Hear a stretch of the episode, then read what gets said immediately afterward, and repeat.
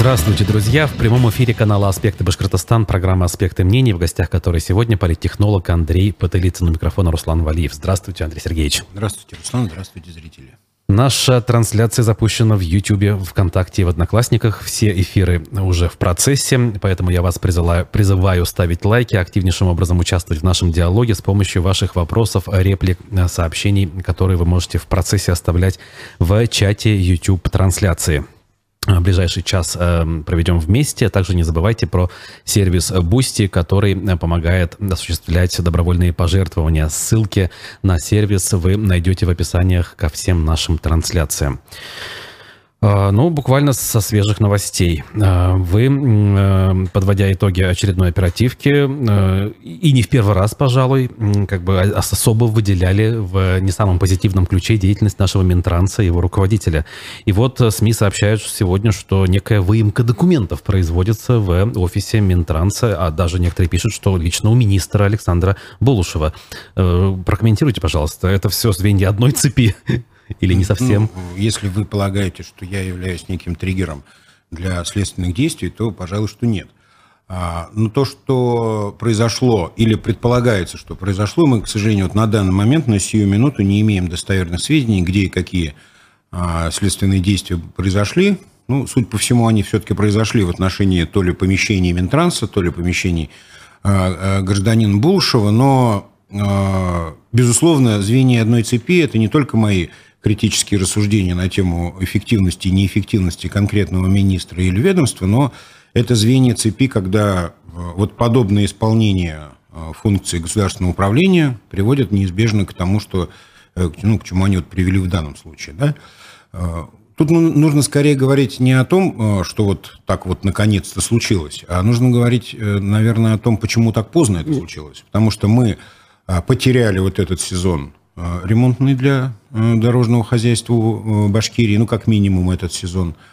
А, а подумать-то надо было ранее, угу, еще угу. весной, а желательно поздней зимой нужно было задуматься о том, насколько кто готов, кто умеет, кто не умеет и так далее. Задаться вопросом, откуда взялся Булушев, почему, за какие заслуги и основываясь на каких его навыках он был принят на эту работу. Но это вопросы уже, как я и говорил, они отлетают непосредственно к дорогому Радию Фаритовичу. То есть в конечном итоге, зная систему, как устроена у нас кадровая система в Башкортостане, я более чем уверен, что через его сознание, глаза и э, стол прошли документы о назначении Булышева. Соответственно, ну теперь ему отвечать за это все. Единственное, казалось бы, э, Александр Болушев – это человек, который как раз занимался дорожным строительством и ремонтом, нежели общественным транспортом. И поэтому стоило предположить, что вот с точки зрения дорожного ремонта как раз-таки все должно быть, но если не в порядке, то более-менее. А вы говорите, что сезон чуть ли не провален. Это вот на основе чего такие ну, данные? Э, мои апокалиптические утверждения основаны, во-первых, на, на ряде э, факторов. Первый из них, например, тот что, факт, что до сих пор финансовые средства не доведены до муниципалитетов на ремонт муниципальных дорог. А простите, у нас на дворе 14 июля. Сегодня середина лета, вот завтра уже она будет на самом деле середина. А, ну, кто начинает ремонт дорог в середине лета, чтобы успешно закончить их в сезон? Ну, понятное дело, что нет. Это первое. Второе, это просто факт. И здесь 100% вина э, гражданина Булушева в том смысле, что он не справился с, в общем-то, несложной задачей распределения уже существующих денежных средств. Если бы речь шла о том, что ему нужно было выбить там миллиарды из федерального бюджета, постараться убедить, добыть, добыть включиться в какую-нибудь госпрограмму, нет.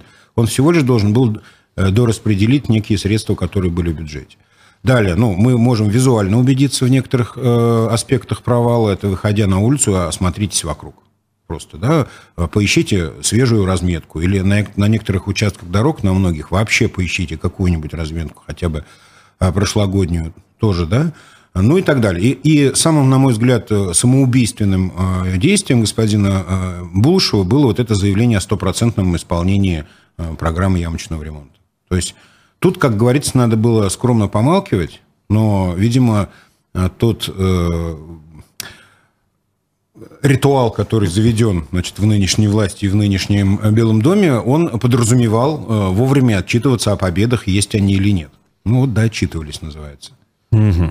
Понятно. Ну, э, тем временем у нас э, республика продолжает внешнеполитическую деятельность. На сей раз к нам гости прибыли. Э, руководство республики Абхазия оказалось в Уфе, э, в связи с чем у нас даже движение перекрывалось очень серьезно, чего давно я не припомню, если честно.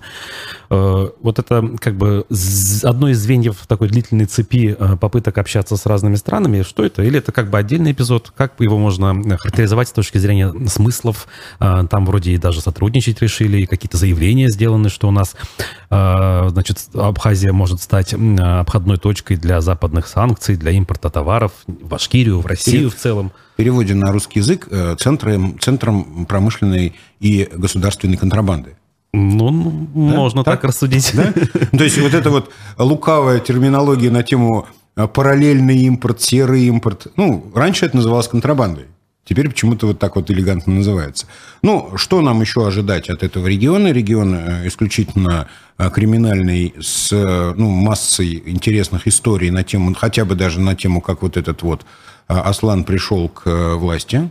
То есть тот нынешний, вот ныне встречаемый здесь президент вот этой никем не признанной Абхазии, он ну, весьма замысловато пришел к власти. Там была такая очень криминальная история с приездом там из э, ЛНР какого-то там то ли родственника, то ли друга, который там у них полевой командир, и, в общем, там, ну, вот вот примерно так политические процессы а, в Абхазии происходят. связаны все эти республики еще между да, собой. Да, ну в определенном смысле. То есть есть такая э, версия о том, что э, государственный переворот в Абхазии, который ныне привел к власти вот этого вот гражданина, он был связан именно с приездом некой силовой поддержки из ЛНР и так далее. То есть, конечно, э, все слабоуправляемые, незаконные, не признанные территории в мире всегда сообщаются между собой как ну, родственные по духу э, структуры, которые могут там кому-то где-то помогать, где-то оказывать какие-то платные или бесплатные услуги, в том числе э, воинскими и там самопровозглашенными подразделениями. То есть тут удивительного ничего нет. Удивительно то, что мы общаемся с этими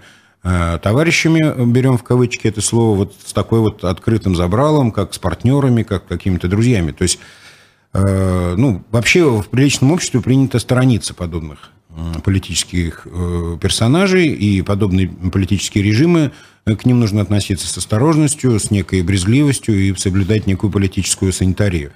А, очевидно, что Ради Фаритович не брезгует взаимодействием с такими товарищами. Ну и вот эти вот предложения о глобальном сером импорте, ну, они, наверное, не лучше всего иллюстрируют то, на что, в принципе, способна Абхазия. Что мы можем вообще у нее получить от этой Абхазии, кроме дурного опыта? Пожалуй, ничего. Ну, мандарины, может. Мандарины, чучхела. Это и так все прекрасно привозится. Знаете, угу. это как вот про Узбекистан, когда поехали там что-то обниматься, целоваться и заключать какие-то договора, выяснилось, что, в принципе, импорт из, из Узбекистана прекрасно, успешно происходит в Россию. То есть в частном порядке люди вполне насыщают этот рынок тем, что необходимо. У них переизбыток сельскохозяйственной продукции, они ее прекрасно с удовольствием сюда привозят продавать. Никакая помощь дорогого Ради Фаритовича здесь не нужна. Угу. Ну, а всякое регулирование государства – это всегда увеличение цены, да? Угу. То есть с Абхазией примерно то же самое. То есть э, турпотоки и прочее, ну, знаете… Кто хочет, тот ездит Отдых сейчас. в Абхазии, да, весьма замысловатое мероприятие, то есть, ну, по последним, по крайней мере, временам, это так на любителя. Опять же, кто хочет, тот ездит. А вот по поводу политической санитарии, да, а есть ли выбор э, у Радия Хабирова или у любого другого руководителя э, внутри нашей страны? Да и не только внутри, но и, скажем так, во главе. Ведь э, сейчас эм, общаться-то, можно сказать, и не с кем, а тут хотя бы кто-то.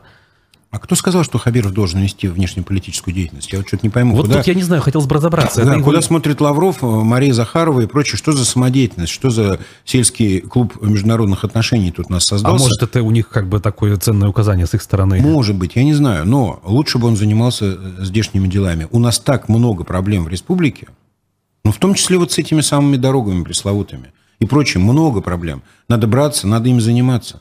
Но не хочется, потому что он а, сродни Владимиру Путину, наверное, где-то копируя его, он понимает, что экономика – это вещь такая, на которую не накричишь и которой ничего не прикажешь.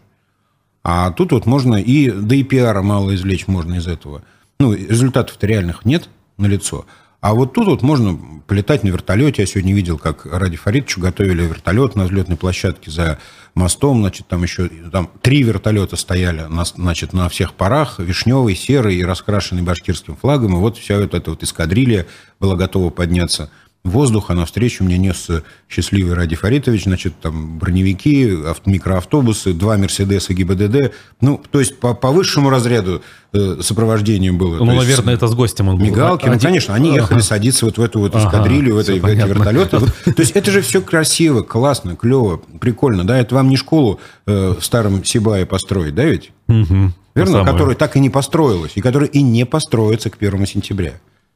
Вот об этом мы будем помалкивать, как говорится в нашем, на нашем канале, об этом вам никогда не расскажет э, БСТ. БСТ. То есть, соответственно, угу. понимаете, э, чем больше пиара, чем больше шума, тем больше привлекает эта сфера Хабирова. А вот заняться скучными вещами, дорогами, образованием, школу в Старом Сибае построить, это не получается. Но ведь он как-то вот все-таки очень э, э, эмоционально и искренне вроде как всякий раз возмущается по той же школе и другим вопросам. И вроде как действительно хотелось бы ему, чтобы эти вещи заработали, закрутились и решились. Но вот как бы вот, ну, нерадивые, плохие бояре. А, бояре плохие, да? Не, мне сам по себе Ради Фаридович вообще симпатичен. Он, наверное, очень клевый мужик, если честно, да? То есть вот так вот, если где вот плов, там шашлык, вот, ну, наверное, классный он мужик. Но ведь это же не профессия, так ведь?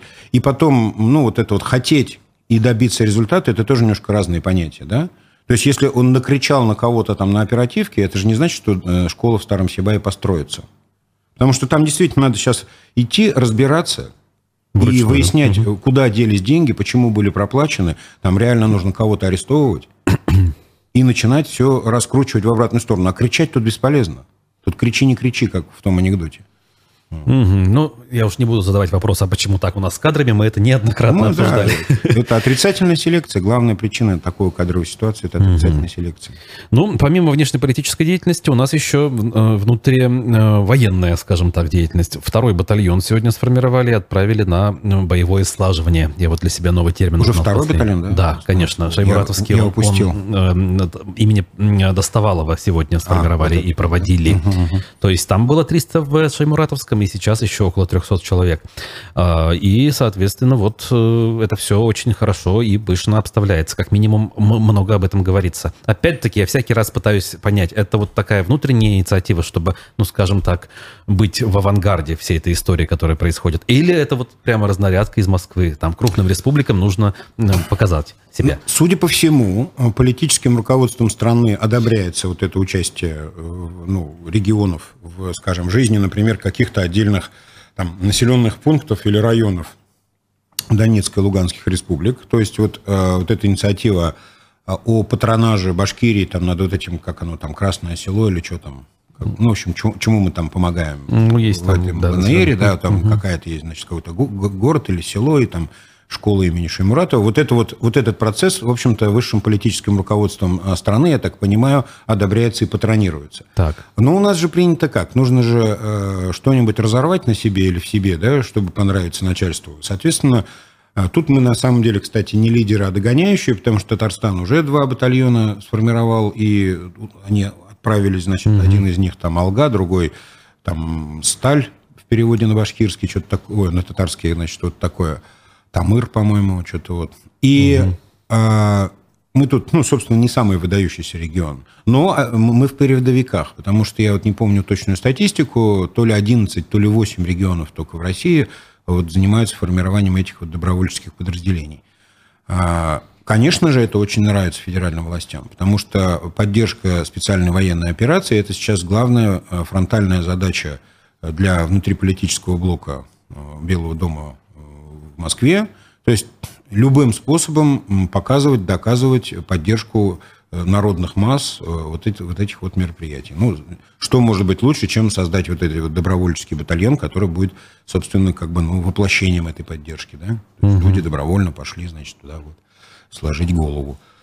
Так что, ну да, это цепи, как вы любите говорить сегодня, э, звенья одной цепи. То есть, действительно, угу. это все некие... Это не простые, не прямолинейные процессы, не просто там Кириенко позвонил Хабирову и сказал, ну-ка, Ради Фаридович, там быстро залуди два батальона. Нет. Тут и есть некие предчувствия, которые там, как вот сделать начальству приятно, без всякой напоминания. Здесь есть и намеки, и определенные концепции, сигналы. То есть все очень так вот непросто. Но э, я так понимаю, что Хабиров большой мастер по считыванию этих сигналов. Он имеет большой опыт работы вот в этих кругах, где ничего не говорится напрямую, но очень многое подразумевается. Так что это вот он умеет здорово. Это угу. вам не школу в Старом Сибае построить. Между тем, э, Ради Хабиров обозначил задачи работы нового состава Центра избиркома Башкортостана, и такой у нас существует. В 2023 году пройдут выборы, сказал он, Курултай Башкирии. Э, в Башкирии представлены разные политические партии, важно обеспечить равные возможности для всех кандидатов, а также создать оптимальные условия для голосования избирателей, подчеркнул Ради Хабиров. А в 2024 году у нас будут выборы президента России, а также главы Башкортостана, то есть выборов полно. Это я от себя уже добавляю. Ваш комментарий на то, какие э, эти кампании могут быть с учетом того, что у нас специальная военная операция идет и может еще и продолжиться в те самые ну, годы? Пока еще специальная военная операция никак не отражается на избирательном законодательстве. Угу. То есть мы пока, э, ну как вот, есть такое, э, ну, как бы норма, как если, если, например, в стране вводится военное положение, то там автоматически отменяются выборы. Ну, это обычная для многих стран практика. Э, ну, собственно, и у нас в России она тоже Возможно, но у нас пока этого нет, военного положения у нас нет, войны у нас нет. У нас есть некая там непонятная специальная военная операция, которая никоим образом на политическую э, конструкцию страны формально, по крайней мере, не, не влияет. То, что сказал Хабиров, ну, это абсолютное пустословие, то есть, ну, в смысле, надо провести честные выборы, и мы должны это сделать, и все должны в них поучаствовать. Ура, ура, и женщины подбросили вверх чепчики. То есть, ну, обычное пустословие, ни о чем не говорящее выражение. Так что тут комментировать, собственно, нечего. А то, что касается ну, вот этих вот грядущих выборов, ну, выборы в Курултай, я думаю, никого никак не удивят. И там ну, практически можно э, будет уже хоть завтра составить списки тех, кто станет депутатом э, Госсобрания, за, за редким-редким исключением. То есть у них есть э, урок Чувилина, который mm. они хорошо выучили, то есть они его не допустят повторения, ну и много других вот моментов. А уж по поводу выборов там, президента России или э, не к ночи будет сказано главы Республики Башкортостан, тут пока говорить особенно не о чем, в том смысле, что это взаимосвязанные вещи. Если вдруг что-то, э, не приведи, а, Господи, у нас стрясется с э, Владимиром Владимировичем Путиным да, за это время, и тут возникнут иные альтернативы на 2024 год, ну, естественно, и судьба Хабирова будет под огромным вопросом, и вообще она под огромным вопросом. То есть я остаюсь на той позиции, что Хабиров будет отстранен от власти в течение 23 года, и дальше уже мы к выборам 24 года придем с другим главой. Угу. Ну, вот такая вот история.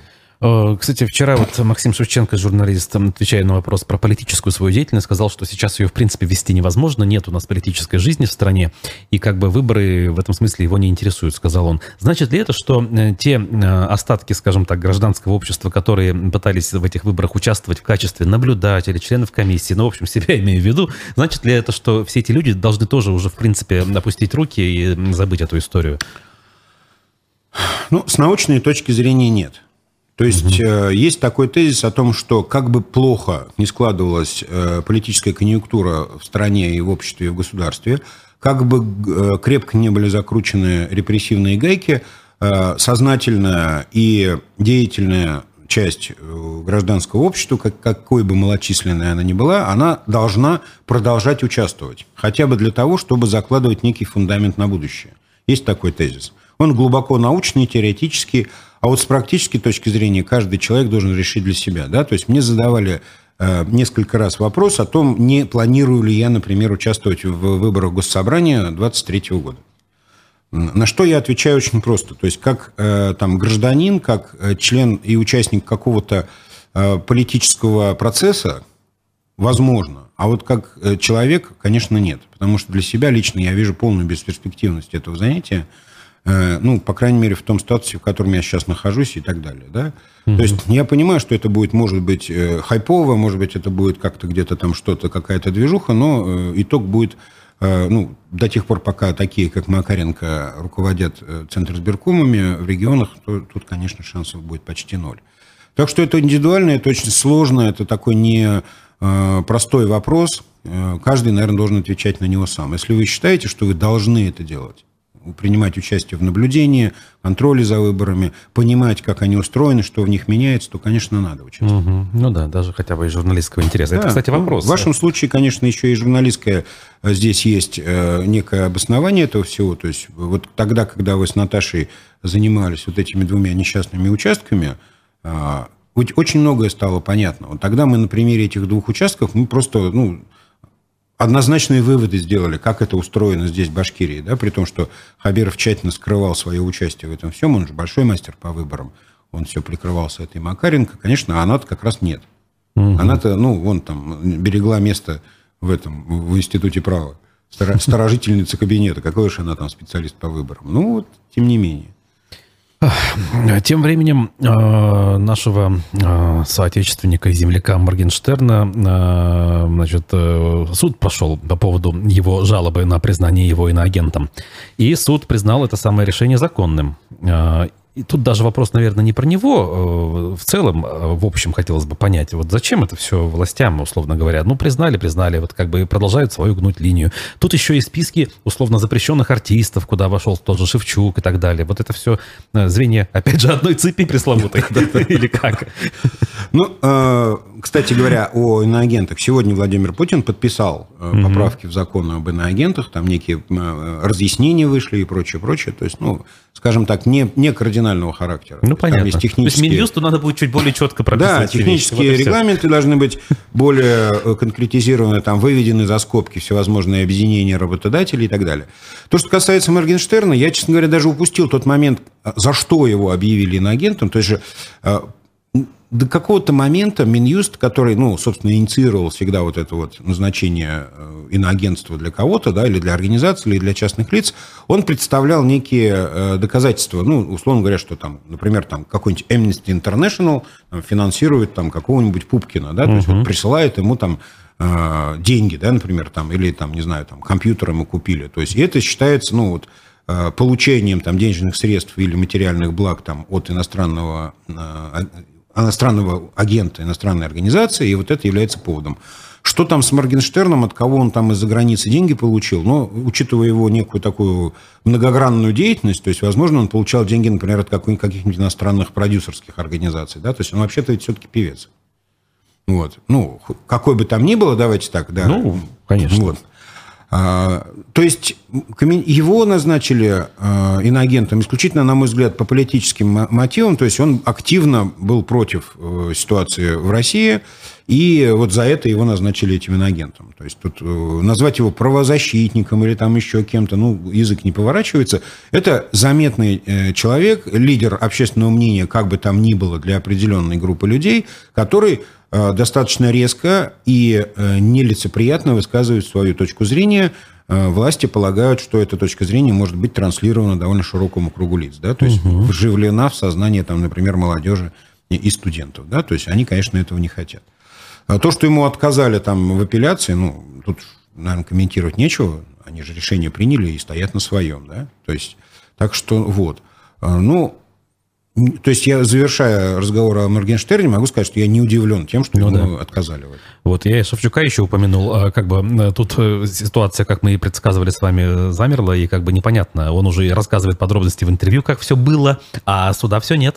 И я думаю, не будет. Угу. То есть мое, по моей информации решено дело спустить как бы вот через э, истечение сроков привлечения, и все. И как бы это, это же административка, то есть вот пройдет полгода, и все. Угу. А, ну, Юрий Юлианович мужественный человек, который сформулировал, пожалуй, что, ну, как бы хэштег, тезис, там, э, лозунг э, вот этих вот, э, этих смутных времен, да, что там Родина – это не жопа президента. Я не перестаю восхищаться своим соседом и кумиром. Как бы, ну, действительно, он молодец, он смелый человек, он продолжает отставить свою точку зрения, и он действительно, безусловно, является неким примером и неким ориентиром для ну, очень большого количества людей, причем здесь уже возрастная группа совсем иная. Угу. То есть это уже мы с вами, это уже чуть помладше, э, и многие постарше нас, и вот это, он большой авторитет для этих людей. Всегда им оставался, он абсолютно как бы э, человек не запятнанный никакими компромиссами и каким-то там сотрудничеством и прочими вещами, это вам не шнур. Ну, да. вот, соответственно, он, конечно, представляет очень большую опасность для властей, для идеологии. Как бы я думаю, что борьба продолжится там, угу. под ковром. Вот э, наш зритель со сложным нечитаемым ником э, нас все-таки просит вернуться к вопросу выборов. А что насчет слов Памфиловой о том, что прямые трансляции с участков угрожают выборам? Действительно, вот прям вот еще недавно, 10 лет назад буквально, Путин говорил, надо камеры поставить. Помните, да. это будет прекрасно. Нет, Путин нам говорил, что он не поднимет пенсионный возраст. Путин нам говорил, что он не будет переизбираться там на второй срок. Мало ли что говорил Путин, он хозяин своего слова, э, захотел дал, захотел обратно забрал. Без проблем. А, то, что Панфилова, ну, Панфилова, на мой взгляд, это вообще э, что-то такое необсуждаемое. Вот я брезгую вообще обсуждать подобные персонажи, да, потому что, ну, это правда, э, чтобы вот, э, во-первых, я человек не сдержанный, могу что-нибудь сказать там, как бы, нецензурно в эфире, да, вот, вот обсуждая подобных людей. А то, что они сейчас решили, что видеонаблюдение на выборах несет опасность для выборов, они абсолютно правы. Они абсолютно правы, потому что если бы мы имели доступ, а мы уже даже в предыдущих итерациях не имели доступа к видеозаписям, но если бы мы, не дай бог, имели бы доступ, если бы, если бы кто-то взялся за анализ, а кто-то бы взялся, то это было бы видеодоказательство тех массовых фальсификаций, которые у нас практикуются практически на всех выборах. Тут Панфилова абсолютно права. Но это угроза не для выборов, это угроза для нее. Угу. Это угроза для власти, которая фальсифицирует результаты выборов. А выборы здесь остаются выборами, только все меньше и меньше на них похоже. А что вот с людьми такими происходит, как э, Памфилова? Все-таки даже я, вот хоть человек как бы относительно молодой, помню ее в начале 90-х э, членом команды младореформаторов. Могу список продолжать. Того же Кириенко туда могу отнести, человека, которого в Москву привез Борис Немцов, к сожалению, покойный, да? То есть тут такие вот вещи, и они, э, эти люди с годами очень серьезно меняются. Но это касается не всех. Вот мы Шевчука вспоминали. С чем это связано? Это биология на угу. самом деле. То есть э, человек, э, как говорил профессор Воланд, смертен, еще иногда и внезапно смертен. И вот эта вот экзистенциальность э, восприятия жизни, она иногда, видимо, накрывает людей. И Елла Александровна, сидя, значит, в своем кабинетике, где-то она там последние до, до вот Центра сберкома прозябала в какой-то должности, подумала, боже мой, смотрите, как живут все. Все, кого она знала, тот же Кириенко и многие-многие другие – а я вот, значит, до э, протестовалась, да. Угу. Ну и вот тут человек ломается, э, идет на компромисс, но особенно, когда делают предложение, а его делают только единожды.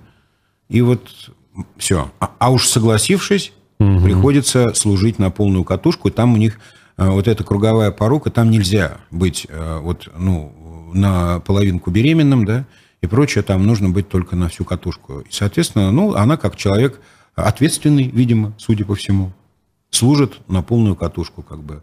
А, так что вот, вот. Это чисто человеческий момент, когда человек ломается, когда он а, идет на компромисс, когда он задумывается о своей жизни, о жизни своих детей, он понимает, что в этой стране, а, вот, предположим, находясь в оппозиции, он точно не добьется ни успеха, ни даже процветания какого-то элементарного, он может, может вот решиться вот так вот поступить. Очень многие так э, поступают, но просто это Э, Панфилова это слишком уж яркий такой пример. Угу. А есть помельче всякие, э, и э, не буду называть этих людей как их нужно на самом деле называть, но вдруг внезапно, вроде вчера был приличным человеком, а сегодня вот стал членом СПЧ, например, да? Ну, То да. есть вот как-то так. В этой связи э, как раз-таки вспоминаются недавно опубликованные закрытые результаты социологического исследования в ЦИОМа, которые показывают любопытные цифры по поводу поддержки и неподдержки специальной военной операции. На ваш взгляд, эти цифры объективны? Я не верю в наши опросы, открытые, закрытые. Ну, там... То есть э, у нас э, есть... Я, ну, то есть я не верю ни в один один из запросов, который так или иначе стал общественным достоянием. Потому что есть закрытые ага. исследования ФСО, которые э, проводятся исключительно для получения э, достоверной информации, какой бы негативной она ни была. Все остальное носит пропагандистский характер. Причем с разными целями. Я, я уже давно и принципиально не пользуюсь и не воспринимаю всерьез ни рейтинги, ни опросные Но все-таки хочется понять, а почему стоит не доверять вот этому так называемому закрытому э, значит, сливу, да? Там 30% против выступают, 40, э, всего лишь 40 за, остальные не определились, то есть почти 50 на 50. Э, почему вот эти цифры выгодны э, с целью пропаганды, если как бы верить вашим словам, и что не так в этих Нет, цифрах? Есть, есть ведь и пропаганда, и контрпропаганда. Нет, угу. я даже не берусь разбираться, почему угу. были слиты эти цифры и насколько они достоверны. То есть я еще раз повторю, я не доверяю этим цифрам, потому что их производство у нас в последние годы ну, имеет целью совсем не получение статистической информации, а там, введение в заблуждение начальства, поднятие боевого духа, там, уверение избирателей, все что угодно, но только не поиск социологических там, закономерностей или каких-то изменений, предположим, общественного мнения. Потому обсуждать это сложно.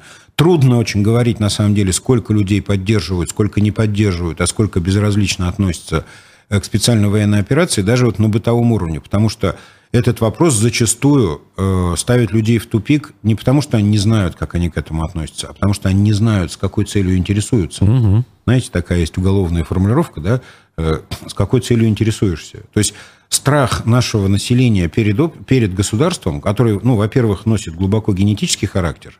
То есть мы, если не помним, то знаем, угу. что творилось там при Советском Союзе, при Сталине, Берии, да и при Брежневе тоже. Вот. А теперь нам наше государство нынешнее тоже э, продемонстрировало свой звериный оскал, соответственно, э, ну, разумный человек его будет опасаться этого государства. И честно общаться с этим государством – особенно на такие щекотливые темы, пожалуй, что никто не будет. Угу. Ну да.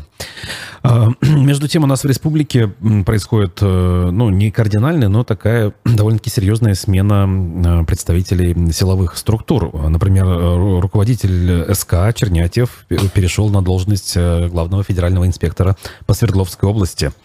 Э, это вот как повышение, что у нас было что-то не так или наоборот все очень хорошо в этом ведомстве в республике, по вашему мнению?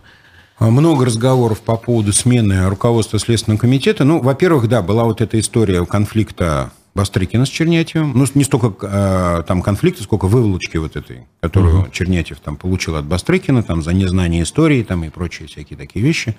А, сделано это было, если не публично, то стало достоянием э, как бы публичного пространства, что тоже нельзя считать случайным. Э, было некоторое количество претензий к нашему Следственному комитету, по крайней мере, у федеральной э, его части, по части э, значит, слияния в объятиях с местными властями. Угу. Есть концепция о том, что э, ну, вообще у всех наших силовых структур есть такое негласное указание. Они не должны сливаться в экстазе с местными властями. Это некий противовес, некая значит, система сдержек и противовесов, которые выстроены вот Владимиром Путиным. Но не везде получается, где-то без попутает, где-то любезные, значит, слишком а, предложения делаются, uh-huh. очень, очень уж заманчивые и прочее, прочее, то есть везде по-разному. Вот. Недаром же, например, там вот в Республике Закавказье всегда начальники там спецслужб назначаются совсем уж издалека. Угу. Прямо издалека. И без издалека. всяких кавказских корней, не точно, дай бог. Точно. Там проверяют их там на чистоту расы прямо ой да? Вот.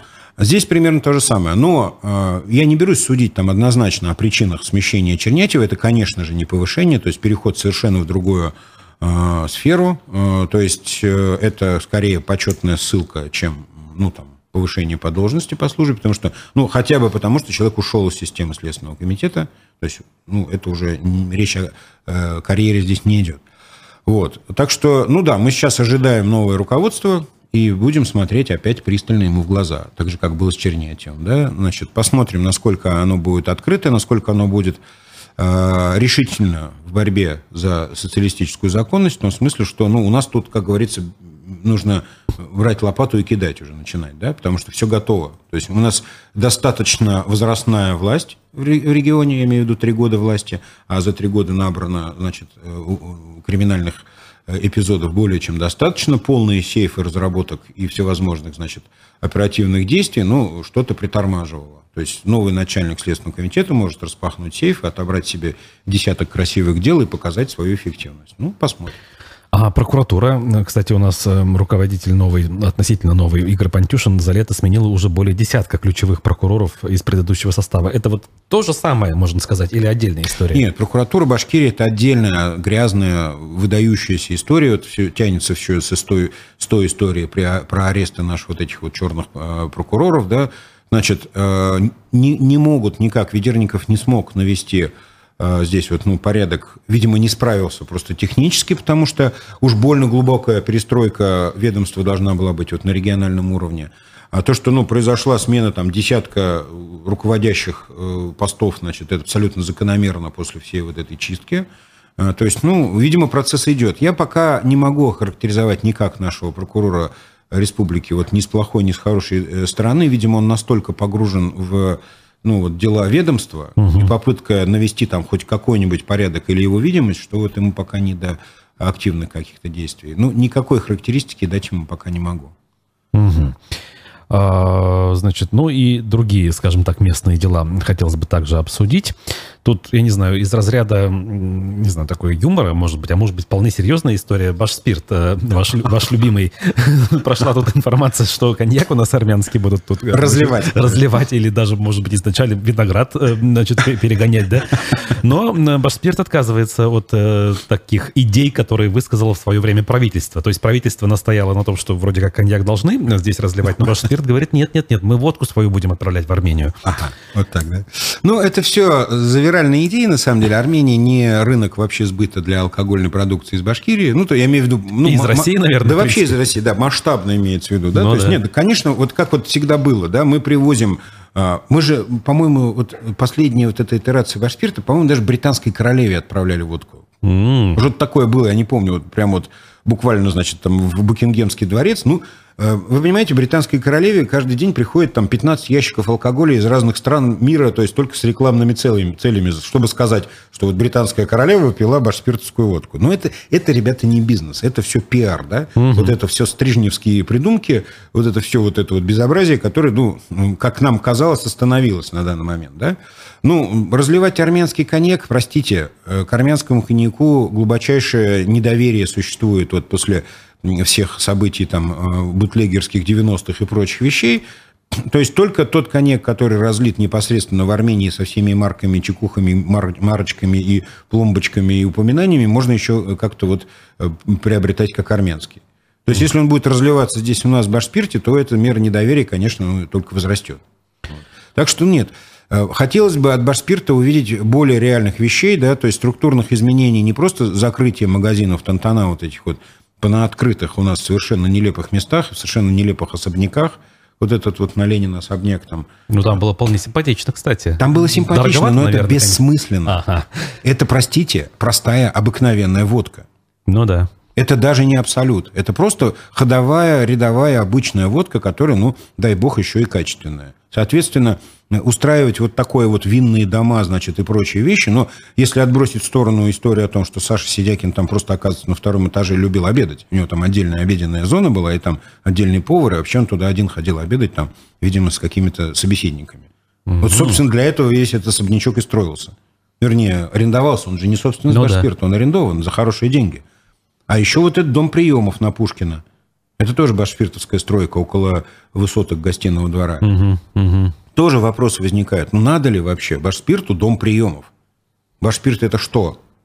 Это Роскосмос или НАСА или что вообще? Кого он там принимал, принимать собрался? Ну, или что, или даже сказать, что он там будет предпринимать?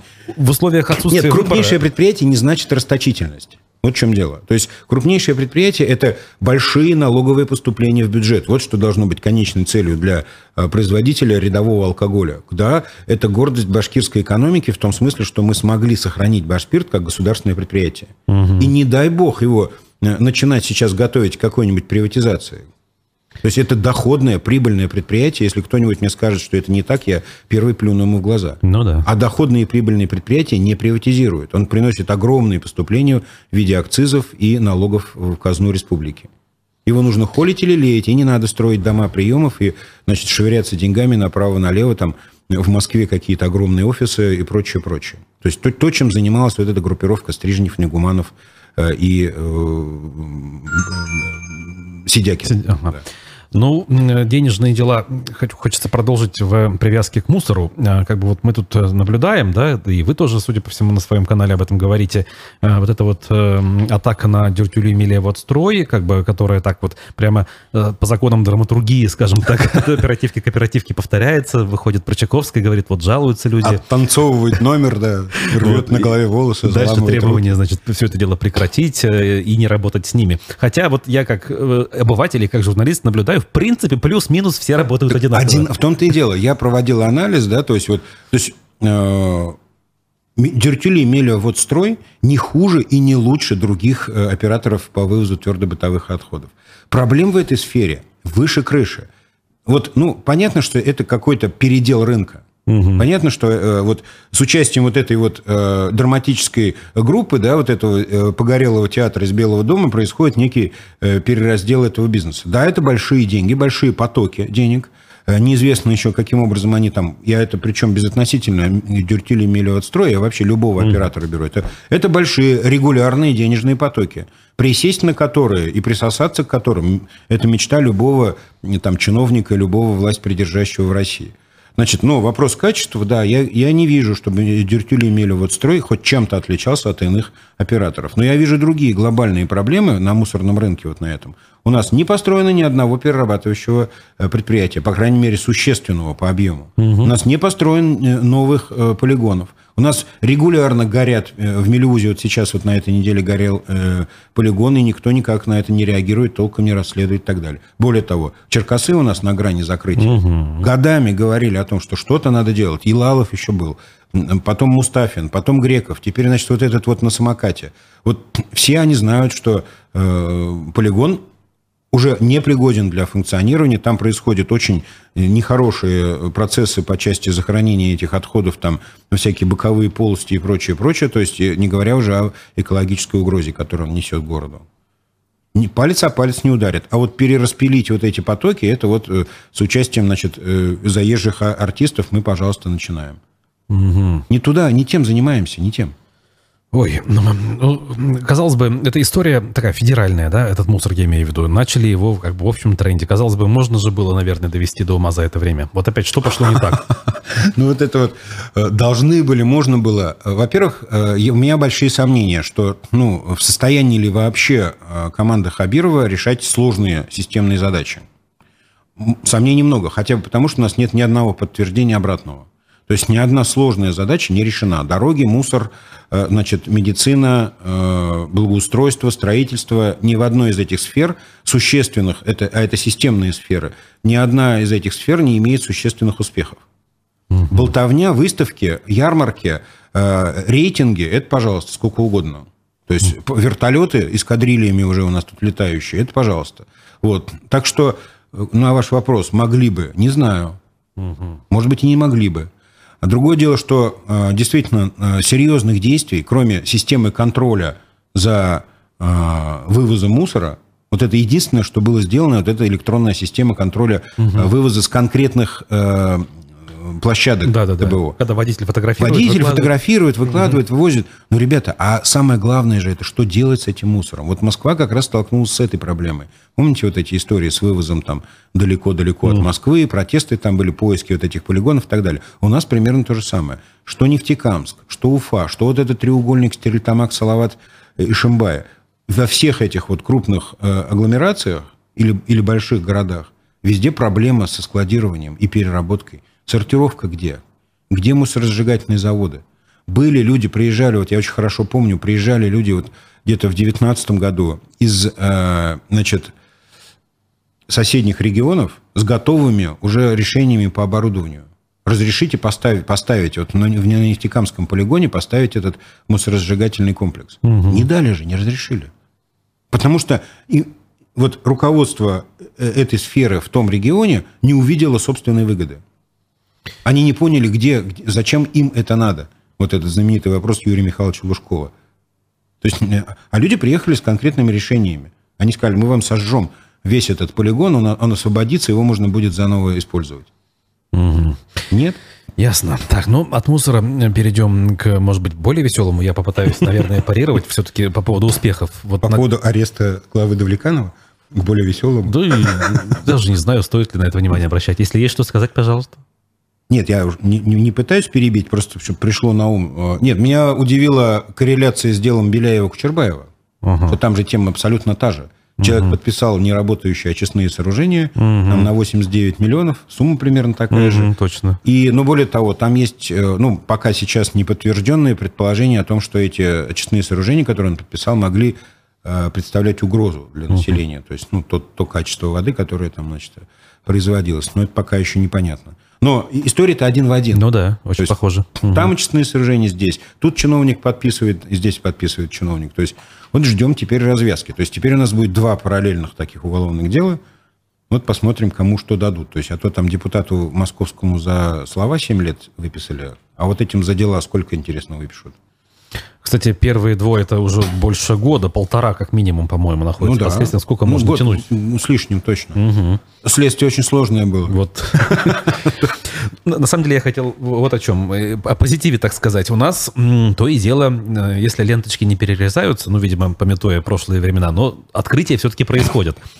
Э, музейный комплекс Шульганташ. Э, значит, там довольно-таки любопытный был эпизод с первобытным товарищем, э, который, значит, пообщался. Видели ролик? Да, видел, конечно. Вот это все, как бы, видите, то есть туризм у нас, видимо, должен как бы новое, новое дыхание получить, да, как да. минимум. Разве это не плюс? Нет, безусловно. Вот э, историю с Шульганташем я просто приветствую двумя руками. Я самый большой поклонник этой, этого места. Много раз там был до начала реконструкции. И сейчас вот Планирую в августе обязательно съездить, посмотреть, что там получилось. То есть вот здесь без всякой иронии. Это правильное, это уникальное место, которое, за которое нужно было взяться. А, вот тут 100% достижения. Угу. Да, то есть посмотрим, что получилось. Ну, судя по кадрам, там все здорово получилось. То есть, опять же, иностранные специалисты успели поучаствовать в проектировании и реализации вот этого проекта. То есть мы своим умом, конечно, не смогли. Ладно, нам повезло, мы получили, вот, наверное, последний в России европейского уровня музейный комплекс, который э, построен.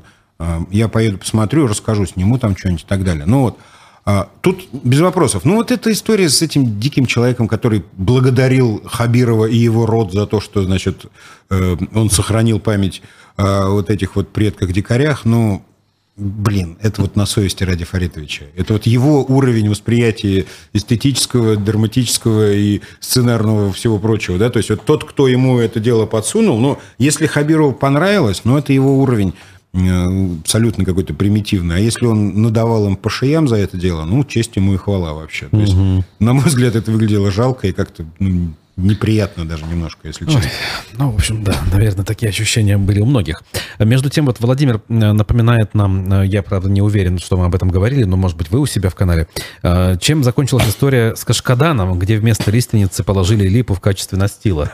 Я не, я не утверждал, что там липа вместо а лиственницы. Я говорил о том, что нужна экспертиза, потому что, на мой взгляд, я не, я не вижу, я, я, в общем-то, видел, как выглядит лиственница. А, не ощущается. Да, и я пока не вижу, чтобы это была лиственница. А, ну, это только только экспертиза может установить. Это несложная, на самом деле, экспертиза. Ну, конечно. Э, э, вот э, у нас есть, тем более, Минлесхоз, у нас есть аккредитованные лаборатории, где это легко сделать. Но я говорил о том, что как вот этими вот товарищами-строителями было заявлено, 2200 квадратных метров настила из элитной лиственницы, очень дорогой, как они сами говорили, Хотелось бы понять, это действительно так или нет. А если это так, то задать вопрос, а, простите, а надо ли было так делать? Существуют современные решения для настилов, всепогодные, а, существенно более дешевые и так далее. То есть кто подписал такой проект и кто такой вообще заложил туда лиственницу?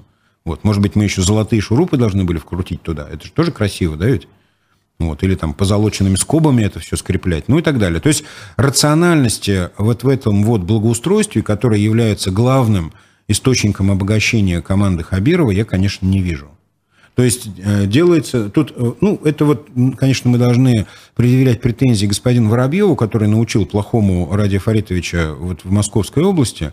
Он там нахватался вот этого вот, что можно вот на этом зарабатывать, на вот этом благоустройстве, на как бы благоустройстве, да, потому что вот ну, э, маниакальное пристрастие к оборудованию всяких скверов, э, парков и всевозможных зон отдыха по всей республике, иначе объяснить сложно. Но людям же нравится, люди реально нас ходят. Людям очень много что нравится. Им, например, нравятся работающие лифты, им очень нравится, значит, э, когда хорошо лечат в больницах, им нравится ездить по нераздолбанным дорогам. И парки им тоже нравятся. Угу. Но утверждать, что людям нравятся только парки – и что людям, жителям Башкирии не, не достает только э, скверов. Нельзя, на самом деле, так ведь? А мы делаем только скверы. Ну, не только. У нас башкирские дворики есть. Еще башкирские. Это из той же, это из той же истории, да, абсолютно. То есть лифты меняются. Про лифты отдельная история у нас с, с лифтами есть. большая проблема, да. Сейчас лифты останавливаются, заменить их нечем. У нас, э, ну, как бы в России вообще лифтовой кризис надвигается, потому что собственного производства практически нет ну, то, что делается в России, делалось или из э, зарубежных комплектующих, то есть лицензионно, либо в недостаточном количестве. Нет, про лифты все плохо. Башкирские дворики – это из той же серии, что и про скверики. Только это маленькие скверики, маленькие стиральные машинки для меньших сумм денег, которые находятся в отдельно взятых дворах. Вот. Так что нет. А, ну, подъезды, да. А Минздрав, который вы упомянули, у нас тоже на хорошем счету на уровне России. У кого у вас? Ну, вот какие-то рейтинги, я сейчас вспоминаю, да, А, у ну, нас ре- премьеры брали, копировали наши ковидные госпитали. То есть Рейтинги, претензий рейтинги, как бы рейтинги. не было Нет, особо. по поводу госпиталей, а, возможно, это и положительный опыт, то есть это один из э, эпизодов, но а, на глобальном уровне, конечно, идет некое увядание а, системы здравоохранения, то есть снижается численность врачей на душу населения, снижается, катастрофически не хватает узких специалистов, во многих э, местах закрываются медицинские учреждения, например, вот э, про, э, если я не ошибаюсь, в Стерлитамаке закрывается э, последний роддом на какую-то реконструкцию. Их было два, потом стал один, а сейчас один закрывают на реконструкцию, и крупный башкирский город теперь остается вообще без роддома. Без роддома, да. Это что, успехи медицины, что ли? Ну, это как вообще? это- Нет, это давайте говорить о случай. важном, да, то есть если вы увидели румяного врача и заявить об этом, что э, у нас теперь порядок в медицине, это все равно, что говорить, что жителям Башкирии нужны только парки. мгм. Им нравятся только парки. Ну нет, конечно.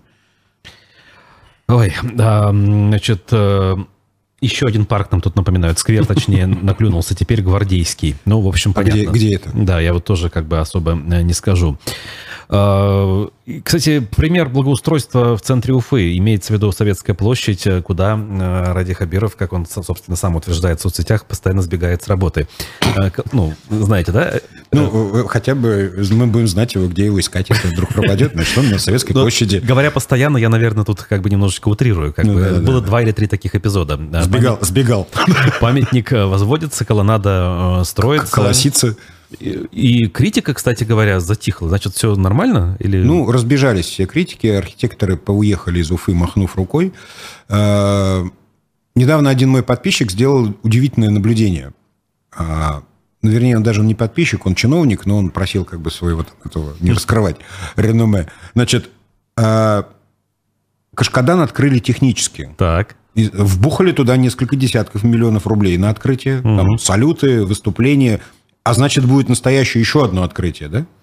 Ну, есть- конечно, да. И опять приедет Нана, и там и, и на Нана будет, да? На День и опять, Республики, и опять да. салют, да? А, техническое открытие Советской площади уже состоялось Мгм. дважды. И будет главное потом, когда генерал Шеймуратов будет уже водружен на свое место законное, да? То есть, вы понимаете, все эти поводы, все эти, значит, площади, скверики используются для многократных презентаций, значит, салютов и, и вот этих всех вещей. То есть, вот это вот э, какая-то, ну, не знаю, бацилла праздника, да, то есть она настолько поразила вообще вот наше правительство и лично Хабирова, то есть он, он постоянно требует праздника, он постоянно требует презентации, признания, встречи, салюта, какого-нибудь грохота и светового шоу. То есть вот он уже, по-моему, не может жить в ином пространстве. Потому что, завершив один э, форум, он тут же начинает говорить о другом, о котором он договорился на этом завершенном форуме. То есть вот они вот без конца вот кочуют по этим форумам, праздникам, презентациям, возят с собой выставочные комплексы, которые щедро оплачивает сода. И все-таки из завершенных проектов, э, или почти все-таки завершенных, э, я хочу привести объединение БГУ и УГАТУ, о котором нам напомнили на днях, и каза- оказалось, что уже подписаны соответствующие приказы. Вот же успех, наверное. А кто сказал, что это успех? А кто сказал, что это правильно я не пойму. Ну- Сидякин, что ли, великий э, кормчий российской науки? Или Барданов, не приведи, Господи. Они же заявили, что это правильно. А мы теперь, значит, в это что, верим? Кто сказал, что это правильно? У нас было два Ну, добротных... Ну, ученые были против, на самом деле, в каждом отдельном вузе, пока их там должным образом не обработали. Причем самым таким жестким силовым способом. Значит, и ректоров тоже. Значит, а, но кто сказал, что объединение двух нормальных, добротных, старых вузов с традициями, с уже сложившимся коллективом в один новый, это хорошо? Я пока не знаю. Как бы ни получилось, как с нашими медучреждениями, когда вот их там так называемая оптимизация приводит э, к уменьшению количества врачей на душу населения и э, количества кабинетов и коек. Но ведь э, Минздрав, еще Максим Забелин, э, значит, у нас тут говорил, врачей-то мы же, говорит, не сокращаем, они же у нас как были, так и есть, мы сокращаем бухгалтеров, администраторов и прочих. Ну, как бы Не, нет, врачей так это не все хватает. правильно. Нет, это все обсуждается. Но я про, я про вузы. Ага. Кто сказал, что это хорошо? Это, знаете, как в том анекдоте. Кто, кто вам сказал, что собачий корм становится все вкуснее? Откуда источник этой информации? Вот то же самое здесь. Да, Кто сказал, что, э, что это хорошо, что один, один вуз из двух это хорошо? Я не знаю, я сомневаюсь. Ну, денег будет много федеральных хотя Это же все болтовня. Не факт? Это все слова. Нет, пока это все слова. Откуда? Почему бы им быть больше? Это опять же оптимизация. Эти управленческий аппарат снизится, то есть административный аппарат снизится, будет один ректор вместо двух и прочее, прочее, прочее. Нет, денег-то меньше будет. Угу. Так, э, с момента нашей последней встречи прошло где-то три недели. Э, удалось ли вам э, увидеть что-то позитивное в плане деятельности уфимской администрации во главе с Ратмиром Мавлеевым? Вы, конечно, сегодня в двух моментах упомянули не очень позитивно, но вдруг, я спрашиваю, мало ли, есть какие-то все-таки вещи, на которые стоило бы обратить нет, внимание? Нет, я вот внимательно слежу но все, что мы видим, по крайней мере, публично слышим, видим, какую информацию получаем, то есть вот то, что касается вот этой тяжбы с Муэтом, то, что касается там перекатывания колеса обозрения на набережную Уфы, ну, все это какой-то вот фарс, бред и пиар. Вот честно, я все жду, когда эта команда что-нибудь начнет делать. Ну, такое вот заметное и значимое. Какие-то решения, проекты какие-то важные, ну, покажут, что вот мы собираемся вот это делать. Они даже на вопросы отвечать не могут толком. То есть вот когда речь заходит про МУЭТ, про мусорную свалку, они сказали, а мы считаем, что там можно временно складывать мусор. Ну, да, временно складывать мусор можно на лестничной площадке, если хотите, если у вас так принято в Нефтекамске. Вот. То есть э, я пока вот ничего здравого от этой команды не вижу. То есть одно только вот собирательство друзей, переезд, значит, ну, они, видимо, заняты все. То есть они пока приезжают, вот нужно купить новую машину, квартиру, там, семью перевести, они заняты, им до города пока нет дела вообще. Ну вот начальника управления транспорта и связи поменяли, может быть, с транспортом ну, хотят повнимательнее вот это, Ну это как бы тоже э, связано вот с вот тем, с, с этим этим. Нет, может быть, они с транспортом и хотят поработать, но нам надо этого бояться. Mm-hmm. Вот если они начнут работать с нашим транспортом, нам здесь хана будет вообще. Потому что там такие специалисты, что мама не горюй вообще. Это же ужас какой-то. Но они все, кто, кто пирожками торговал, кто в КВН выступал, вот эти все специалисты. То есть ни у одного нет бэкграунда с серьезным опытом работы в тех э, областях, на которые их теперь пристроил Мавлиев. Ни у кого из них нет опыта.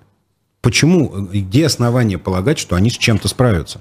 Может быть, это какие-то скрытые тайные гении там, электротранспорта миллионных городов там, или строительства миллионных городов. Вот эту девицу он там привез, она там машинами торговала и пирожками, а теперь будет курировать строительство в миллионном городе.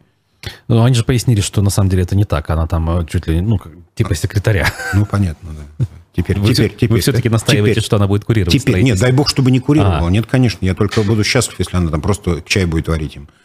Нет, конечно. То есть меня вот пугает вот этот вот такой э, слегка сельский подход такой, значит, там братья, сестры, друзья, там всех, значит, собрал. Но это же не, не свадьба деревенская, где всех пригласил и, и всем радостно. Это же администрация а города. как нанимать людей? Вот, я не знаю, разместить Исключительно по профессиональным признакам. Вот так, как делает Татарстан.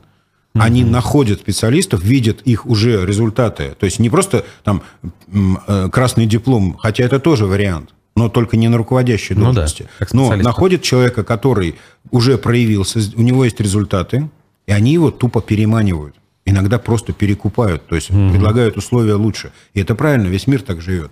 И Татарстан так делает, а мы, значит, братьев, сватьев там и э, однофамильцев из Нефтекамска перетаскиваем. Ну что ж, э, такова э, картина событий и мнений на сегодняшний день. В гостях э, программы «Аспекты мнений» был политехнолог Андрей Патрицын. В студии работал Руслан Валиев. Мы с вами прощаемся, увидимся, услышимся завтра. Пока. До свидания.